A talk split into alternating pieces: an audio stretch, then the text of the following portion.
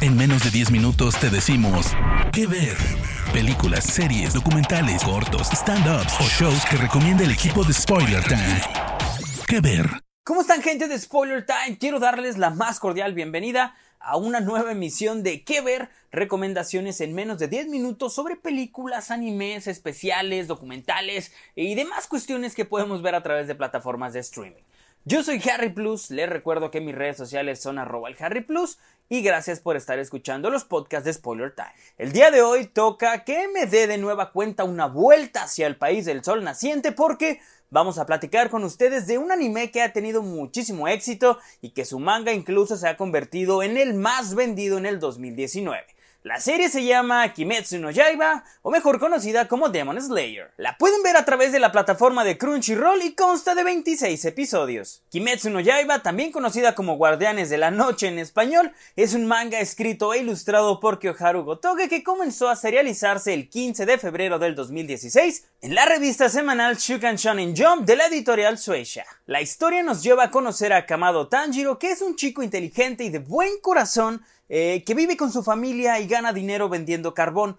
Todo cambia cuando eh, su familia es atacada y asesinada por un demonio, conocidos como Oni, y Tanjiro y su hermana Nezuko resultan ser los únicos sobrevivientes de este incidente, aunque Nezuko fue convertida en un demonio durante el suceso. Entonces Tanjiro eh, decide convertirse en un asesino de demonios para ayudar a su hermana a volver eh, a ser humana nuevamente y vengar obviamente la muerte de su familia. Ok, de lo que les platiqué rápidamente de la sinopsis, pues pueden detectar la palabra demonio, asesino, y eh, venganza de familia. Entonces creo que estamos ante algo sumamente lleno de adrenalina, acción y que yo estoy seguro que les va a encantar. Entonces, aquí les van a razones para verla. Primeramente los lazos familiares, y es que la relación entre Tanjiro y Nezuko va más allá de lo que podemos ver en pantalla, de lo que podemos leer incluso en el manga. Y es una devoción y un amor hacia una persona que pocas veces hemos visto.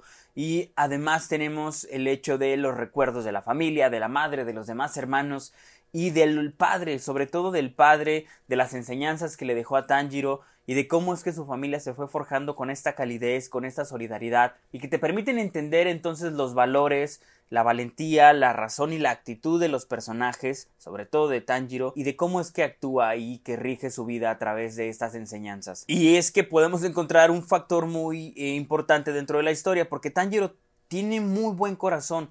Eh, muchos lo pueden catalogar como el clásico personaje que es noble y que incluso simpatiza con los enemigos y que a través de la historia hay muchas ocasiones en las que tiene problemas precisamente por esto, porque busca la redención del enemigo, del rival.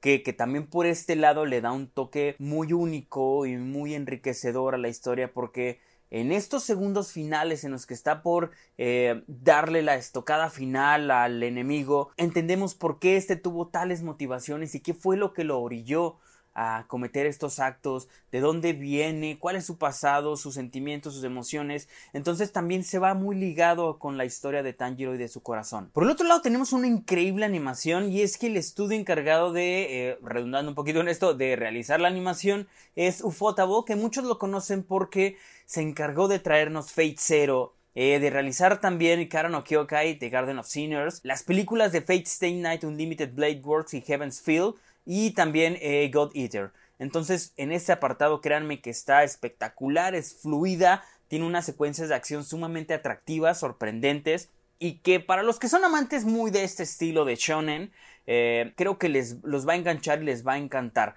Y que si bien peca un poquito de sencillez, precisamente por ser un shonen, porque es muy fácil encontrar el camino del héroe y de que pues la verdad es que Tanjiro va de inicio a fin sobre su meta, no hay como que se explore más allá de lo que se está presentando, no es como que se preste para hacer un anime tipo Evangelion o este eh, Ghost in the Shell, por, por decir algunos, no, es un shonen para, y funciona para lo que es, la verdad es que quieres acción, quieres demonios, quieres enfrentamientos con espadas, este, pues este es el indicado para ti. Tiene mucha emotividad porque hay picos muy altos de verdad de energía y de adrenalina con las batallas, con conversaciones, eh, con flashbacks y sobre todo con los personajes que son sumamente carismáticos, son entrañables, que además otra cuestión bonita es que avanza de manera muy rápida, no hay escenas con poca trascendencia o escenas lentas de relleno como podemos decirle coloquialmente, no, aquí la verdad es que avanzan de un punto al otro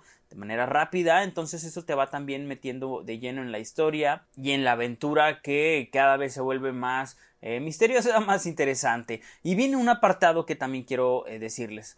Eh, obviamente hice hincapié en la palabra demonio porque al final del día estas criaturas malvadas son muy interesantes para la ficción.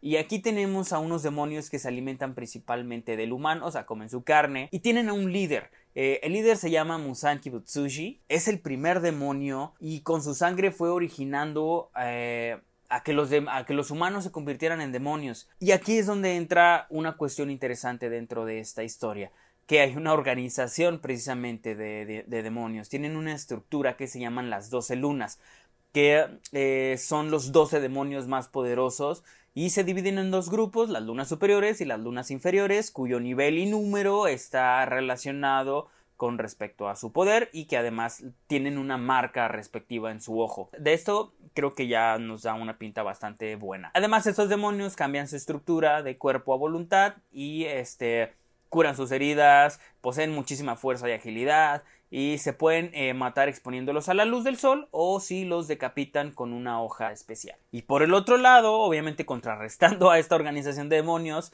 lo interesante es que hay una organización de asesinos de demonios y que eh, a lo mejor los que son fans de Bleach eh, pueden como pues, correlacionar estas dos organizaciones, pero no tiene una esencia distinta.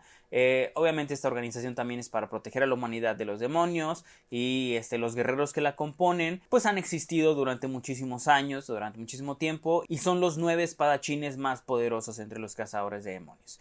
Entonces, es una historia que de principio a fin los atrapa, los personajes son muy entrañables, hay muchísima acción, eh, la animación yéndonos del, lado de la serie es extraordinaria, la música es impecable y creo yo que les va a gustar muchísimo. Algunos datitos curiosos es que eh, se estrenó la serie el pasado 6 de abril del 2019, terminó con su capítulo 26, pero en ese mismo hubo una escena postcréditos que nos dice que el arco de El Mugenrecha o del tren infinito eh, va a ser adaptado a formato de película, la cual se tuvo que retrasar un poquito debido a la contingencia sanitaria y se va a estrenar el próximo 16 de octubre en Japón. A febrero de este año el manga cuenta con 19 volúmenes publicados, más de 40 millones de copias vendidas tan solo en Japón y ya este pues es considerado el manga más vendido del 2019 y con vistas a hacerlo también en este año porque además déjenme decirles que hace algunos días llegó a su final. Eh, el manga en Japón ya terminó, la historia concluyó, entonces solamente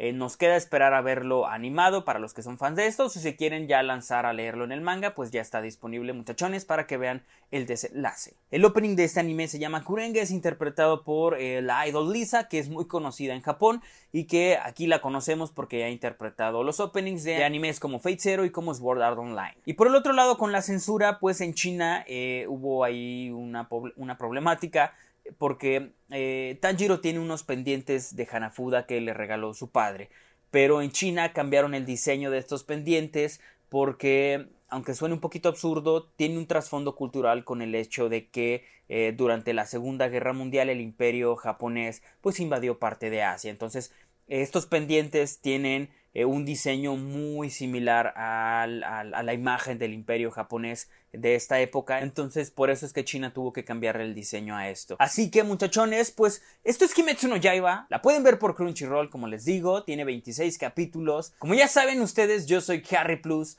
Cuídense mucho, les mando un abrazote, espero que ya pronto podamos pasar en esta contingencia. Recuerden seguirme en todas mis redes sociales y recuerden seguir las redes sociales de Spoiler Time. Estén al pendiente de todos los podcasts que estamos subiendo y pues nada muchachones, nos vemos en otra recomendación. Cuídense mucho y bye bye. De parte del equipo de Spoiler Time, esperamos que te haya gustado esta recomendación. Nos escuchamos a la próxima. ¿Qué ver?